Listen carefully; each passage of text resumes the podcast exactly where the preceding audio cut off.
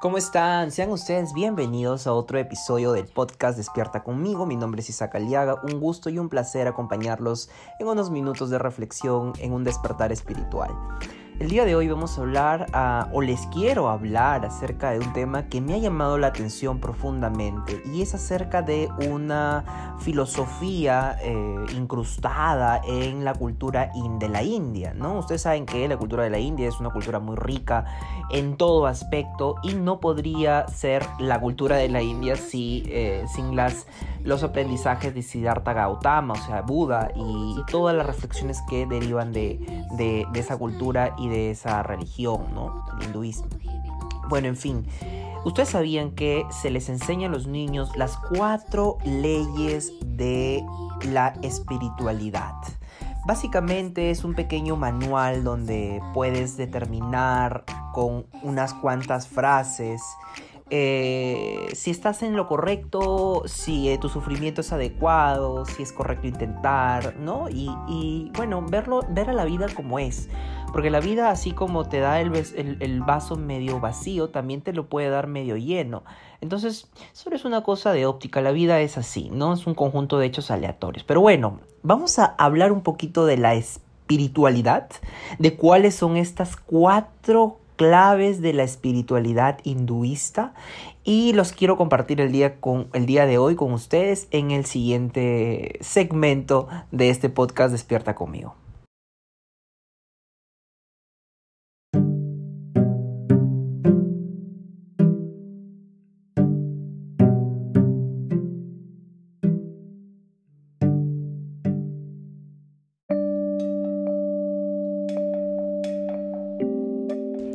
Bueno, ay caray, ay caray, ahora sí se pone, se pone adecuada la situación, la situación. En otros podcasts hemos hablado acerca de algunas cosas que me han pasado, unos puntos de vista, pero vamos a hablar acerca de esto que me llamó la atención, a ver si lo ponemos en práctica. Yo lo voy a comenzar a hacer desde el día de ayer, estoy intentando meterme las frases, las voy a poner aquí en mi... O sea, yo les recomiendo, yo lo hago así. Entonces, las cosas que me llaman la atención las pego en mi puerta, entonces, eh, de, mi de mi cuarto, claro. Entonces es como que, ok, ahí cada vez que me levanto, abro la puerta de mi cuarto, ahí yo tengo las frases pegadas, ¿no?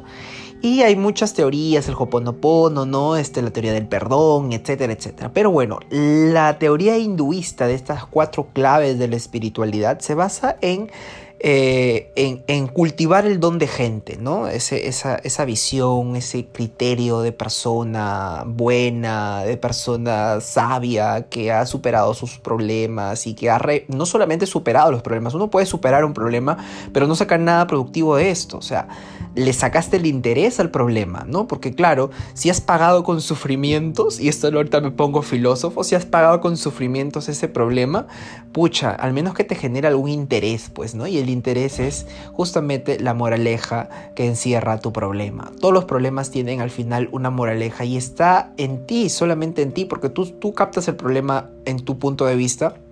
Eh, sacarle una pequeña atribución a tu vida, una pequeña moraleja, una pequeña conclusión. Así que, bueno, vamos ahora sí, muy largo Isaac, lo estás haciendo muy largo. Ok, ok. Vamos con la primera, la primera de estas enseñanzas y es eh, que la persona que llega es la persona correcta. Por, y eso, o sea, nadie llega por, por casualidad, ¿no? Y bueno, vamos a reflexionar un poquito desde mi punto de vista. La persona que llega es la persona correcta. Esto nos hace que cada persona en la vida eh, es un maestro, viene a enseñarnos algo determinado, nada es por casualidad. Y como todo maestro te ponen las pruebas, ¿no? Entonces tú tienes que pasar las pruebas para poder, eh, como en una asignatura tal cual, pasar de cerrar el ciclo, el cerrar el, curso eh, con una nota probatoria, ¿no? Entonces, nosotros eh, fungimos también la, en muchas, en muchas personas, función de ser el profesor, el maestro, ¿no? Llegamos a su vida a enseñarles algo inconscientemente. Y así como nosotros llegamos a enseñarle algo, esa persona aprende, reflexiona. Entonces, la persona llega la persona que llega es la persona correcta. Tú llegas en el momento adecuado, nada es casualidad en la vida, todo está escrito. Y esto, esto yo lo puedo asegurar. Ha habido momentos en los que he necesitado a alguien y de la nada, ¿no? Entonces llegó una persona que me ha ayudado eh, en algo, a, verle el lado amable, a pasar una etapa, a cerrarla o a iniciarla.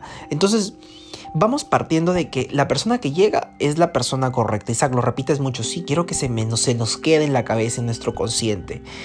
Eh, lo que, y muchas, muchas veces tú dices, bueno, ¿no? Este, ¿cómo prendo de mi maestro? ¿Cómo identifico? Bueno, lo que te molesta de esa persona, en realidad, de alguien, lo que te molesta de alguien, es lo que te molesta de ti, es una proyección de ti en esa persona, ¿no? Entonces, eh, evidentemente tienes que trabajar en lo que te molesta, porque claro, no vas a trabajar en lo que no te molesta, en lo que te agrada no vas a trabajar, trabajemos en lo que te desagrada, ¿no? Tal vez eres homofóbico, qué sé yo, no me pongo un ejemplo, tal vez eres homofóbico y, tienes un problemita con este tema, entonces trabájalo, porque eso, es, si se te ha tocado en la familia, este, y de ahí también nacen otros dichos, ¿no? Como que esto es muy general. Toda persona llega cuando es correcta, pero yo puedo decirte, por ejemplo, que este, no escupas al cielo que en la cara te cae, ¿no? Por ejemplo, yo, eh, yo soy gay, ya saben ustedes. Eh, se lo he comentado en uno de los primeros podcasts. Eso no, no es para estar comentárselo porque es lo más normal del planeta,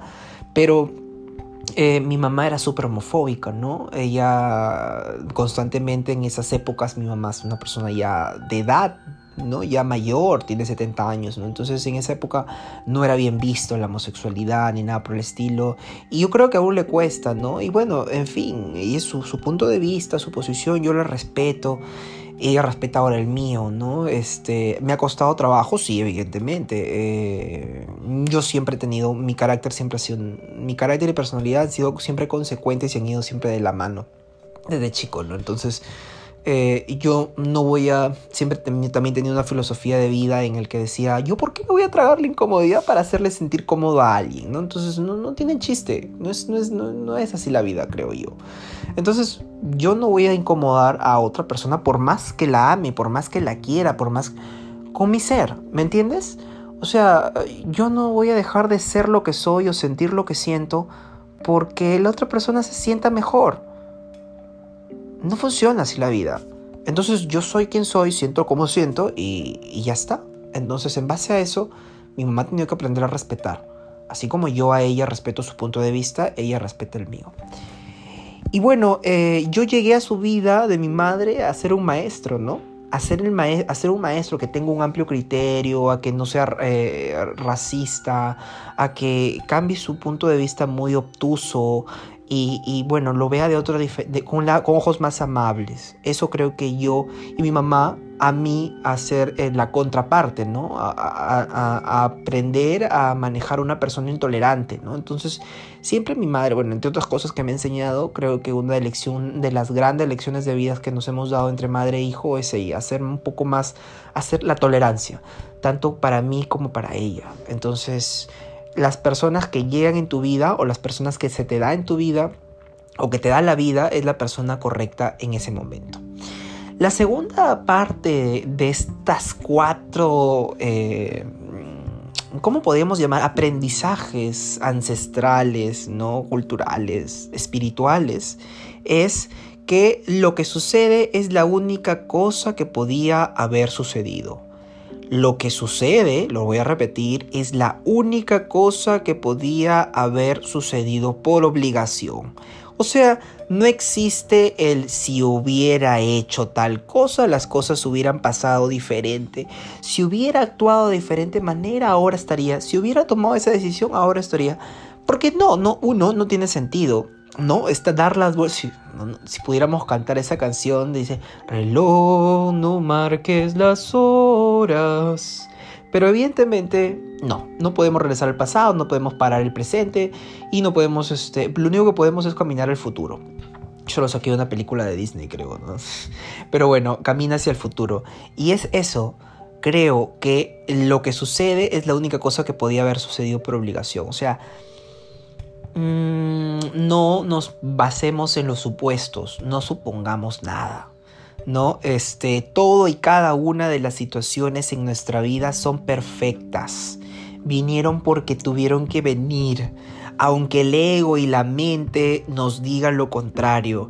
Lo hecho, hecho está, como la canción de Shakira, que es una buena, ¿no? Lo hecho, hecho está. Eh, y, todo esto, ¿no? Este, tiene razón en realidad. Esta, esta gran dosis de, de ubicaína en la vida, ¿no? Lo sucedido es la única cosa que podía haber sucedido.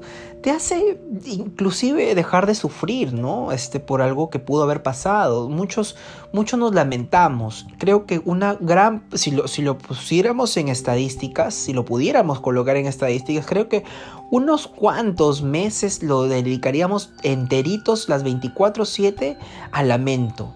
Al lamento de lo que pasó, al lamento de lo que ya no podemos hacer. Y yo creo que esto, este aprendizaje, si lo, lo, podemos asimilar en nuestra rutina, en nuestra forma de pensar, en nuestra idiosincrasia, cuando ya no es un, ya no, ya se nos hace más fácil invocar ese recuerdo o evocarlo, perdón, evocar este recuerdo, entonces ya es parte de nuestra idiosincrasia.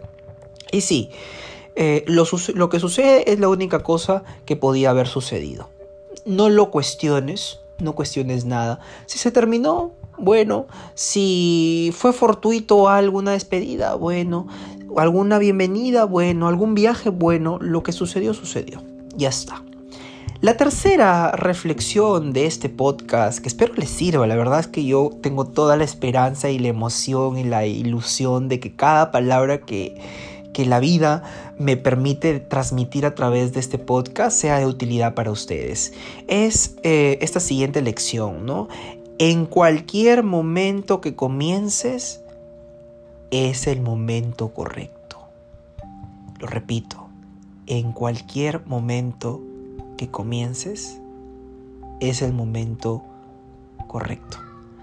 Y, yo quiero reflexionar un poco. A veces muchas personas dicen, se nos va el tren, ya estoy viejo para enamorarme, ya no estoy para esto. No, momento, no, no estás viejo para iniciar nada, ningún proyecto, ningún emprendimiento, para estudiar nada, ni para este, hacer lo que te gusta. O sea, en cualquier momento que comiences, mire qué bonito, es el momento adecuado, correcto, ideal. Todo eso a su tiempo, no antes ni después, te puedo decir yo.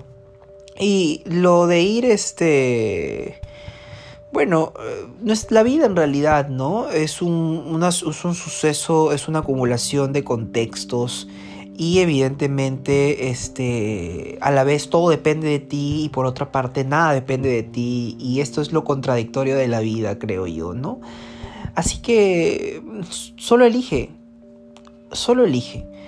Una de las dos y cualquiera de las dos está bien es lo correcto. Nada depende de ti y todo depende de ti a la vez y las dos cosas son, son este, van, van en la vida, bueno, la vida es así, con, ese, con esa dicotomía, ¿no? Entonces, este, no te preocupes. Si es que tú crees que se te ha ido la olla, bueno, no la olla, se te ha ido el tiempo, este, se te ha ido el tiempo pensando que ya estás viejo, ya no lo puedes. Yo estoy viejo para iniciar y esto me lo voy a lo voy a decir yo mismo y lo vamos a tratar de meter en la cabeza. Yo creo que a mis 25 años yo estoy viejo para iniciar una carrera. Yo soy ingeniero zootecnista y mi vocación, creo que mi pasión es transmitir mensajes a través de, medios de comunicación. Me hubiera gustado ser abogado, me hubiera gustado ser también administrador, porque soy muy emprendedor, me hubiera gustado ser comunicador. Y yo creo que aprender ahora este, me resultaría como que terminaría los 30 años. Y la verdad es que no tiene nada de malo terminar los 30 años. No tiene nada de malo iniciar una nueva carrera. De hecho, lo voy a hacer cuando tenga oportunidad. Ya, ya se me metió a la cabeza volver a estudiar otra carrera. Este, y lo voy a hacer, ¿no? Entonces, en cualquier momento en el que comiences es el momento correcto. Hay que meternos esta idea de que no estamos en desfase. Cada quien tiene su rit cada quien tiene su ritmo en esta vida. Eso es otro dicho. Cada quien tiene su ritmo en esta vida. Entonces cuando tú conoces a otra persona y las cosas no van bien, es porque tú no estás en el ritmo de esa persona, ni esa persona en el ritmo tuyo. Entonces cada quien a su ritmo, por eso es que ninguna comparación es válida, cada quien es como es. No, porque claro, eh, esto de que cada quien, cada quien eh, perdón, en cualquier momento que comiences es el momento correcto, si te hace caer en comparaciones, ¿no? Y decir, no, pero mira, mi promoción, a esta edad ya tienen todo, ya tienen esto, ya tienen aquello. Momentos, momentos, relaja, relaja. Qué bueno por ti Si es que has conseguido muchas cosas en esta vida, esta edad, qué bueno por ti, me alegro, de verdad, porque la envidia, yo no, practico la envidia, me parece una cosa, un sentimiento muy feo, practico la admiración. Eh, entonces, te admiro porque si has conseguido eso está muy bien, pero ese es tu ritmo y tu tiempo. Mi ritmo y el mío es distinto. El ritmo de Mengano es el, ritmo de, de, Cecilia y el tiempo de Cecilia es diferente al mío. Yo soy Isaac. Entonces es como que no podemos caer en comparaciones. Soy de pensar que toda comparación es odiosa. Pasemos a la última parte que creo que es la más famosa de estas teorías espirituales. Ustedes las deben haber cantado. Es una canción de Paulina Rubio, se llama Causa y Efecto. Y eh, bueno, quiero mencionarlo, ¿no? Causa y efecto. Cuando algo termina, termina, ¿no? Eh, por consecuencia. Entonces, bueno, cuando algo termina, se acaba. Y es así, no hay más vueltas que darle. Es tan sencillo como lo que suena.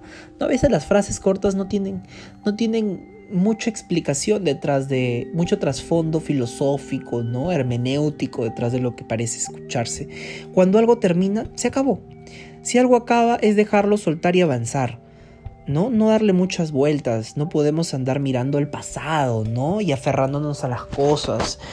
Eh, de ahí se puede desprender eso de que no puedes recibir algo si estás con las manos llenas. Entonces tienes que soltar para poder tener la mano, ¿no? Como analogía, tener una mano vacía para poder recibir de nuevo. La vida te da lo que quieres, pero te pide que sueltes lo que ya no va contigo. No puedes soltar, no puedes, es como que te aferres a una etapa, no te puedes aferrar a una etapa, a una persona, a alguna cosa, a objetos materiales. Y es como el niño que se aferra a algo, ¿no? Se aferraría pues un niño a no, a no crecer. No se puede aferrar tarde o temprano tiene que entender que la vida es así. La vida continúa, cada etapa es un ciclo y hay que verlo de esta manera. Cerrar el ciclo, soltarlo y cuando algo termina, se acaba, termina. Hay que practicar estas cuatro frases sobre la espiritualidad. No las digo yo, vienen, son ancestrales, es una reflexión ancestral. Lo único que he hecho yo es un medio para que ustedes puedan introducirlo a su subconsciente, traten de practicarlo. Escriban las frases, busquen en internet las cuatro frases de la espiritualidad o las cuatro claves de la espiritualidad. Y les va a salir lo que yo les he comentado, péguenlo en su pared, escríbanlo, pónganlo como fondo de pantalla. Cada quien tiene su manera de poder eh, recordar estas cosas que son de mucha utilidad. Espero haber estado, se ha hecho muy largo el podcast, haber estado con ustedes eh, bueno, y que me hayan podido prestar atención y oír y escuchar, ¿no? Las cosas que la vida nos dispone. Así que bueno, conmigo hasta el día de mañana o hasta otro episodio que, en el que ustedes eh, consideren eh, interesante escuchar.